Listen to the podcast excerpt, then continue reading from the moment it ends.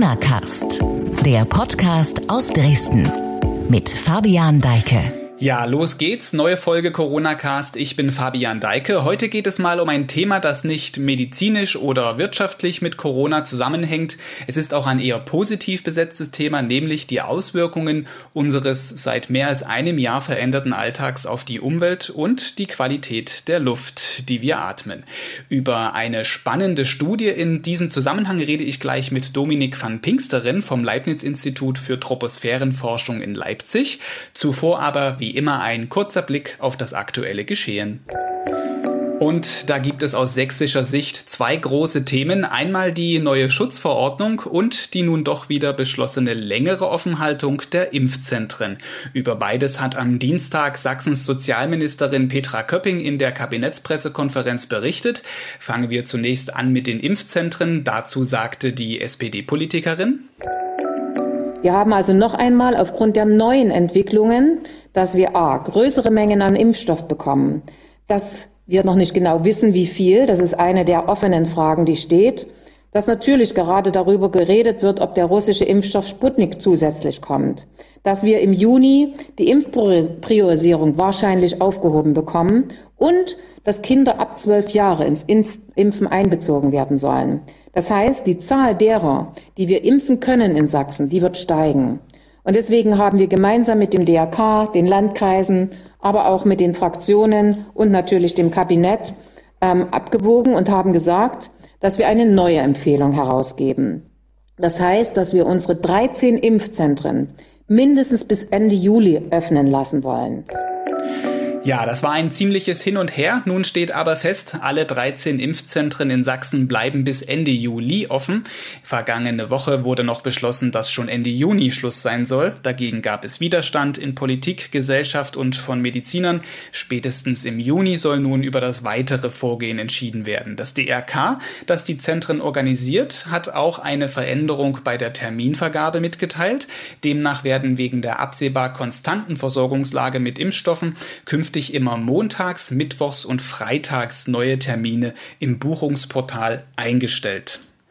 Das Impfen ist der Weg aus der Pandemie zurück in die Normalität und dahin soll es für Geimpfte und von Corona Genesene so schnell wie möglich gehen. Jedenfalls ist das ein zentraler Punkt der neuen Corona-Schutzverordnung Sachsens. Die soll ab dem 10. Mai bis zum 30. Mai gelten und darin ist geregelt, dass vollständig geimpfte Menschen sowie Genesene in vielen Punkten mit negativ getesteten gleichgestellt werden. In vielen Situationen soll die Testpflicht entfallen als vollständig Geimpft gelten Menschen 14 Tage nach ihrer zweiten Impfung. Ausnahmen gelten in Krankenhäusern und Pflegeheimen. Die Regelung deckt sich im Wesentlichen mit einem Bundesgesetz, das nach einem Entscheid vom Dienstag wohl schon ab dem Wochenende gilt und dann auch in Sachsen wirksam wird. Alles dazu lesen Sie auf sächsische.de. Artikel dazu verlinke ich in dieser Episode. Die neue Verordnung ist zudem, das noch als abschließende Information, verständlicher gemacht worden. Inhalte sind jetzt nach nach Themenbereichen wie Sport und Freizeit sortiert und sie regelt das, was wieder möglich sein soll, wenn der 7-Tage-Inzidenzwert unter 100 ist. Da gibt es eine Reihe an Punkten. Alles im Detail haben meine Kollegen ebenfalls auf sächsische.de zusammengefasst. So, jetzt zum Hauptthema dieser Podcast-Folge Corona und die Auswirkungen auf unsere Luft und Umwelt. Mein Gesprächspartner ist mir jetzt zugeschaltet über eine Videokonferenz. Dominik van Pinksteren vom Leibniz-Institut für Troposphärenforschung in Leipzig. Ich grüße Sie. Hallo, guten Tag. Herr van Pinksteren, ich sagte es gerade, Sie sind Forscher am Leibniz-Institut für Troposphärenforschung in Leipzig, kurz Tropos. Das Institut beschäftigt sich eher weniger mit den ganzen Corona-Thematiken. Dennoch gibt es da eine spannende Untersuchung, die dann doch wieder mit der Pandemie irgendwie zu tun hat. Sie haben die Veränderung der Luftqualität in Sachsen infolge von Lockdowns gemessen. Das war jetzt mal so grob umrissen, was Sie da gemacht haben. Erklären Sie aber vielleicht mal im Detail, was Sie untersucht haben und was dabei herausgekommen ist. Ja, genau. Also wir sind hier am Tropos in Leipzig tatsächlich jetzt nicht direkt mit dem SARS-CoV-2-Virus ähm, beschäftigt. Ähm, wir sind aber alle Aerosolforscher und von daher gibt es durchaus hier im Haus bei den Kolleginnen und Kollegen auch Expertise zum Corona-Thema, zum Beispiel zu der Frage Übertragungswege, Aerosolübertragung spielt da ja eine große Rolle. Ich persönlich beschäftige mich wissenschaftlich ähm, auch viel mit der Luftqualität, den Quellen von Schadstoffen und ähm, welche Einflussfaktoren hier eine Rolle spielen neben den eigentlichen Emissionen. Und da war der Lockdown vor ungefähr einem Jahr ein interessantes, wenn auch unfreiwilliges Experiment was denn wohl passiert, wenn man die Emissionen in einer Stadt und großflächig deutlich ähm, runterfährt. Wir sind ja alle sehr viel zu Hause geblieben, müssen das teilweise jetzt noch tun äh, und der Verkehr ist in den Städten sehr stark eingebrochen. Äh, in Leipzig bis zu 40 Prozent an großen Straßen. Und dadurch öffnete sich quasi wie so ein Fenster in eine Zukunft mit geringeren Emissionen, durch das man schon mal einen Blick werfen konnte. Und das ist für einen Luftqualitätsforschenden natürlich interessant, äh, da mal äh, durchzuspitzen und durchzuschauen. Und was man dann erstmal sah, ist nicht so ganz intuitiv, denn wenn man sich im Lockdown die Messwerte verschiedener Schadstoffe angeschaut hat, zum Beispiel der Stickoxide oder auch von Rußpartikeln, beides ähm, gesundheitsgefährdende Substanzen, die vor allem aus den Verkehrsabgasen emittiert werden, dann hat man in den Messreihen direkt den Lockdown gar nicht erkennen können. Also die waren eigentlich, die Konzentrationen waren in Leipzig vor dem Lockdown eigentlich in einer ganz ähnlichen Höhe wie dann während des Lockdowns. Und das ist in Deutschland teilweise der Fall und führte dann zum Teil auch in den Medien äh, bis hin zu manchen polit politischen Parteien zu einer gewissen Verwirrung, dass man sagte, na ja, wenn sich die Messwerte der Stickoxide nicht ändern, dann kann ja der Verkehr damit irgendwie nichts zu tun haben. Und das ist nicht so und das weiß man auch in der Wissenschaft schon lange und das wissen die Umweltbehörden schon lange und das wurde dann auch an verschiedenen Stellen erklärt. Aber für uns dann reizvoll, das tatsächlich auch zu zeigen durch Auswertungen mit diesen Messdaten.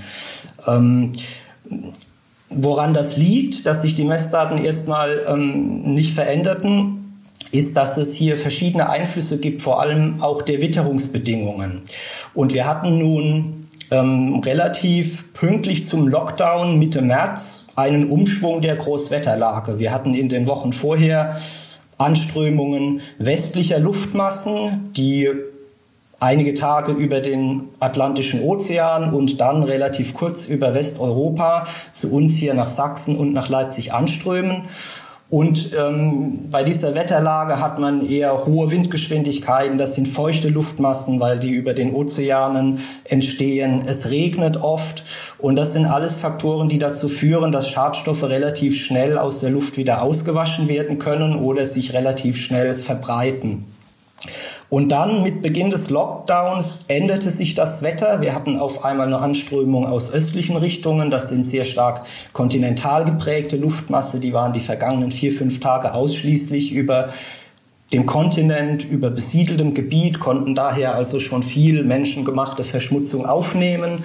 Es sind eher niedrige Windgeschwindigkeiten und es regnet wenig. Das sind also alles begünstigende Faktoren, die dazu führen, dass die Luft schon mal mit, einem höher, mit einer höheren Grundbelastung nach Leipzig kommt und dass sich auch in Leipzig die Konzentrationen ähm, relativ schnell anreichern können. Und so haben sich also diese beiden Effekte, einmal die verringerten Emissionen und dann aber die ähm, die meteorologischen Bedingungen, die eine Anreicherung begünstigen, haben sich so ein bisschen gegeneinander aufgehoben. Und um das wirklich zu zeigen, muss man tief in die Kiste der fortgeschrittenen Auswertemethoden greifen. Wir haben da also ähm, Algorithmen aus dem Bereich des maschinellen Lernens verwendet, ähm, die solche komplexen Muster und Abhängigkeiten selbstständig lernen können. Wir haben uns also die vier 2016 bis 2019 genommen, alle Daten zusammengetragen und diesem Modell, diesem Algorithmus zugefüttert, so dass er lernen kann, unter welchen Bedingungen reichern sich Schadstoffe in der Luft in Leipzig wie stark an.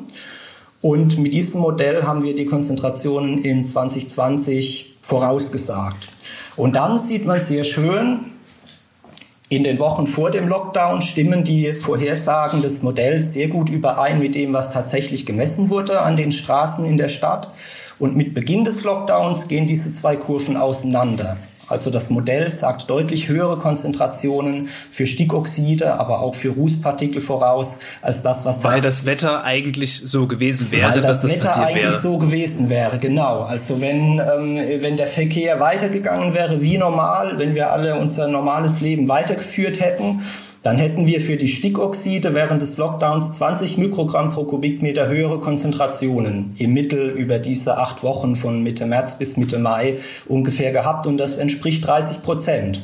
Also 30 Prozent äh, sind die Stickoxidkonzentrationen an, an den großen Straßen gesunken, weil auch der Verkehr tatsächlich in ähnlicher Größenordnung ähm, gesunken ist. Und für, für, den, für die Rußpartikel ähm, war es auch 20 Prozent. Also fasse ich mal ganz kurz zusammen. Es ist auf jeden Fall eine Abhängigkeit gegeben zwischen, wie ist gerade das Wetter, die Witterungsbedingungen, darauf, wie stark angereichert Schadstoffe, verkehrsverursachte Schadstoffe in der Luft sind.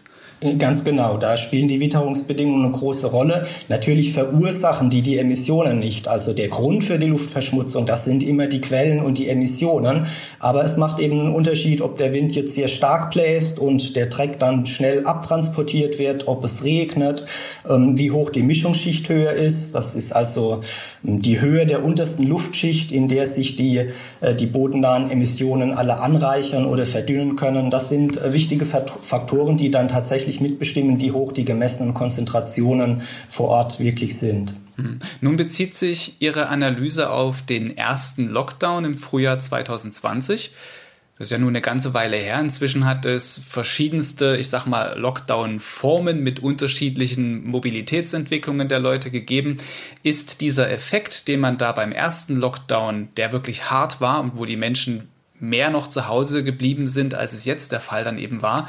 Ist das noch heute zu spüren oder sieht man sowas auch jetzt bei diesen nächsten Lockdown-Schritten? Also angeschaut und ähm, im Detail ausgewertet haben wir tatsächlich äh, bislang nur den ersten Lockdown. Das ist auch alles ein, immer ein relativ umfangreiches äh, Umfangen, so eine, so eine Studie. Man kann das aber extrapolieren, also zumindest für diese beiden Schadstoffe, die direkt vom Verkehr auch hm, dominierend emittiert werden, also die Stickoxide, das NO2, Stickstoffdioxid und die Rußpartikel, kann man basierend auf unseren Ergebnissen äh, durchaus voraussagen, dass in dem Maße, wie der Verkehr vielleicht auch jetzt noch niedriger ist, als er unter normalen Umständen wäre, dass in diesem Maße auch jetzt die Luft sauberer ist, als sie unter anderen Umständen wäre. Und tatsächlich sah man äh, vor einem Jahr nach dem Lockdown die Verkehrsintensitäten wieder ansteigen Richtung Sommer hin, allerdings nicht ganz bis auf das Ursprungsniveau vor der Pandemie. Das blieb immer 10 bis 15 Prozent niedriger. Und zum Ende des Jahres in Leipzig, ging, in Leipzig ging es dann wieder stark runter mit den Verkehrsintensitäten. Ganz aktuelle Zahlen ähm, liegen mir im Moment jetzt noch nicht vor, aber man kann, glaube ich, davon ausgehen, dass wir jetzt auch wieder deutlich reduzierten Verkehr haben und damit auch jetzt ein Stück weit sauberere Luft genießen können, als das ansonsten der Fall wäre. Also die Zahlen werden immer mit etwas dann Verzug gemeldet oder sind erst mit etwas Verzug richtig analysier- und lesbar. Bessere Luft, wenngleich das jetzt wegen der wieder stärkeren Mobilität der Menschen nicht mehr so deutlich zu messen ist, so fasse ich das mal grob zusammen, was Sie gerade gesagt haben, ist doch aber eigentlich, wenn man so will, mal eine positive Seite der Pandemie. Wir haben bessere Luft, also denken Sie, dass aus diesen Lehren, die man daraus gezogen hat, ja, ein gewisser nachhaltiger Effekt entstehen könnte? Ja, das bleibt abzuwarten. Die bessere Luft ist sicherlich ein positiver Nebeneffekt. Allerdings ist der Preis, den wir dafür zahlen, natürlich sehr hoch. Und ich bin da erstmal skeptisch, dass man als Gesellschaft ähm, bereit ist, diesen Preis auch nach der Pandemie, Pandemie in dieser Form weiter zu bezahlen. Ich Ich denke, man wird nach der Pandemie so wie vor der Pandemie auch viele weitere Anstrengungen brauchen, um den Verkehr wirklich hm, nachhaltiger und sauberer zu machen über den attraktiven ÖPNV ähm, und mehr und bessere Radwege und die Vorschläge und Ideen gibt es ja äh, überall. Das wird sicherlich auch nach der Pandemie weiter möglich sein. Aber vielleicht hilft es ein Stück weit ähm, zu erkennen, also dieser Blick in die Zukunft mit den niedrigeren Emissionen, dass es sich tatsächlich lohnt, weil die Luft eben tatsächlich nachweislich dadurch besser wird in der Stadt. Ein erster Schritt dahin, dass vielleicht weniger Mobilität notwendig ist im Alltag, ist ja, dass Menschen im Homeoffice arbeiten. Also ich für meine Arbeit, da funktioniert das sehr gut. Es gibt natürlich viele Berufe, wo das nicht geht, aber ich arbeite seit über einem Jahr zu Hause, bin vielleicht fünfmal im Verlagshaus gewesen seitdem. Also insofern, es funktioniert auch in manchen Bereichen, dass man von zu Hause aus arbeitet. Vielleicht ergibt sich ja daraus auch ein Effekt. Ähm, also vielleicht, das bleibt abzuwarten. Ähm, ich weiß nicht, wie es Ihnen geht. Das Arbeiten im Homeoffice ist vielleicht aber langfristig auch dann doch kein adäquater Ersatz für den direkten Austausch auch mit den Kolleginnen und Kollegen vor Ort. Ähm, das hängt sicherlich immer auch ein bisschen an der individuellen Situation. Wenn man ein kleines Kind hat, was mit Nutella beschmierten Fingern bei der Videokonferenz immer auf dem Laptop rumtatscht, äh, ist das vielleicht auch noch mal ein bisschen was anderes und man freut sich dann, wenn man auch mal wieder ins Büro kann. Da bin ich froh, dass mein Kind noch kein Nutella isst. Ich muss aber jetzt mal zugeben, ich habe von von ihrem Forschungsbereich relativ wenig Ahnung. Wenn ich jetzt über bessere Luftqualität rede, rede ich dann auch gleichzeitig über positive Auswirkungen auf die Klimaentwicklung oder hat das beides miteinander nichts zu tun? Sie können vielleicht das noch mal ein bisschen abgrenzen, was eigentlich Atmosphärenforschung ist und wo sich das von Klimaforschung abgrenzt. Ja, da gibt's natürlich ganz viele Überschneidungen. Also die Atmosphärenforschung, wie wir sie hier betreiben, hat nun im Kern nicht die Temperatur der Erdatmosphäre ähm, als den Hauptforschungsgegenstand, auch nicht die Auswirkungen, die direkten Auswirkungen des Klimawandels.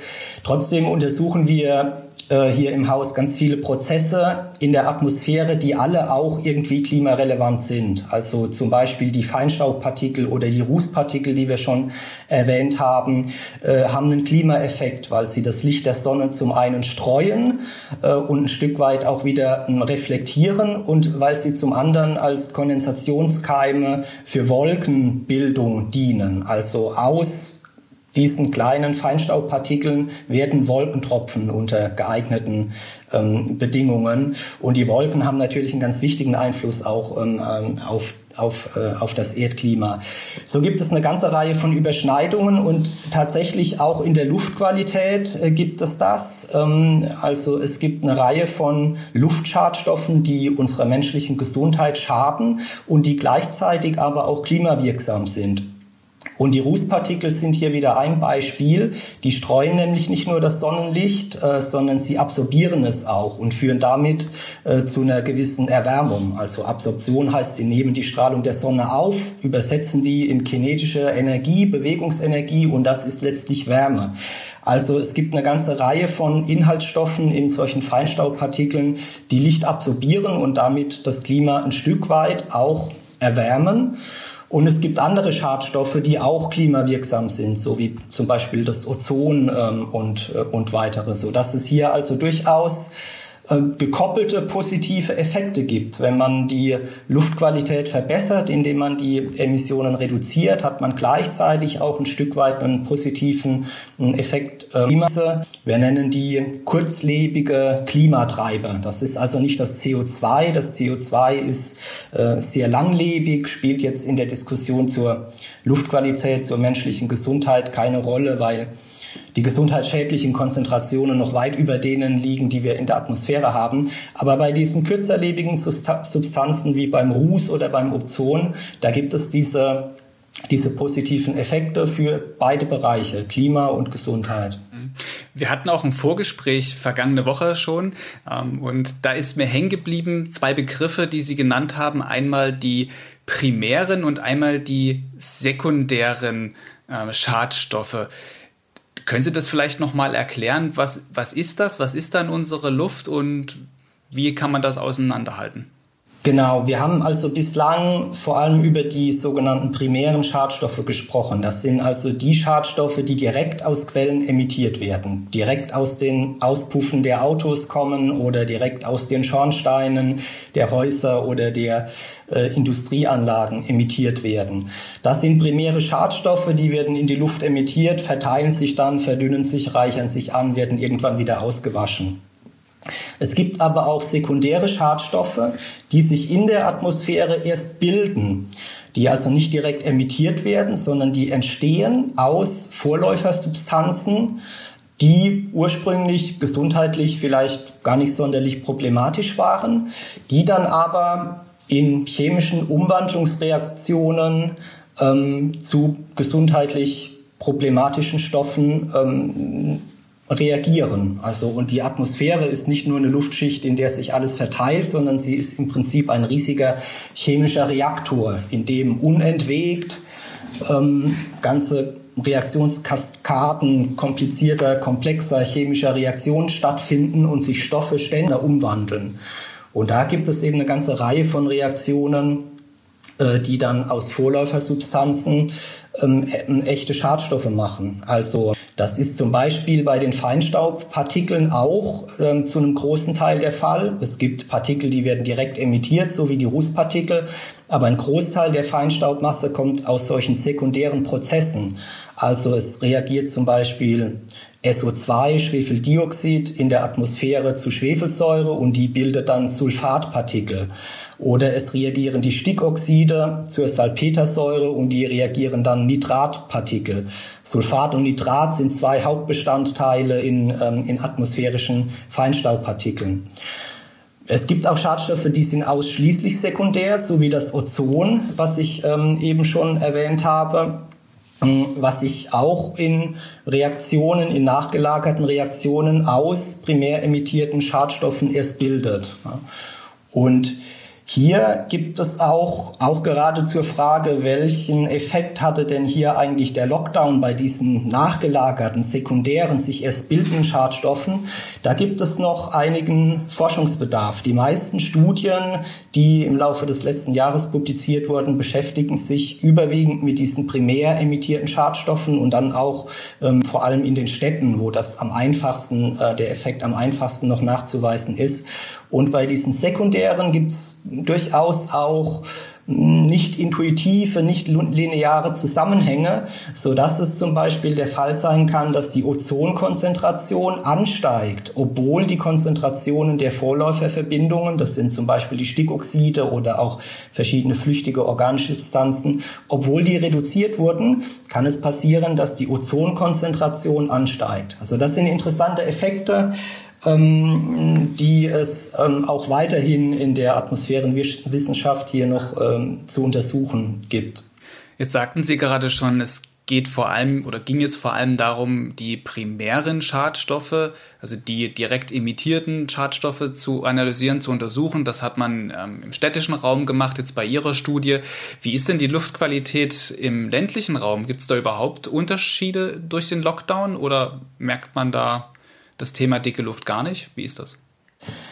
Ja, also dicke Luft im Sinne von Grenzwertüberschreitungen ist tatsächlich eher ein Thema in den Städten, einfach weil die Emissionsdichten äh, dort viel höher sind als, als auf dem Land.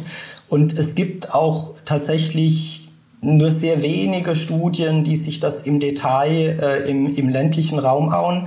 Man kann dort sicherlich ähnliche Effekte erwarten, aber auf einem sehr viel niedrigeren Niveau, einfach weil der Verkehr als Quelle in einem kleinen Dorf natürlich nur eine sehr geringe ähm, Rolle spielt.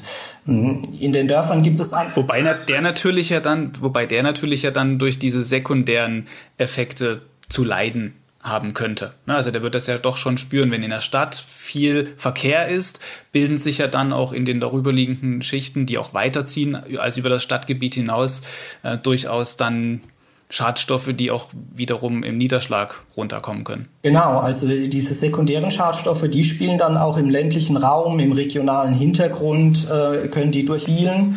Und das ist von niedrigeren Temperaturen das Heizen mit Holz was zwar sehr gemütlich ist und vielleicht auch gewisse positive Klimaeffekte hat, was lufthygienisch allerdings sehr problematisch ist, weil es enorme Emissionen von Feinstaub und Rußpartikeln mit sich bringt.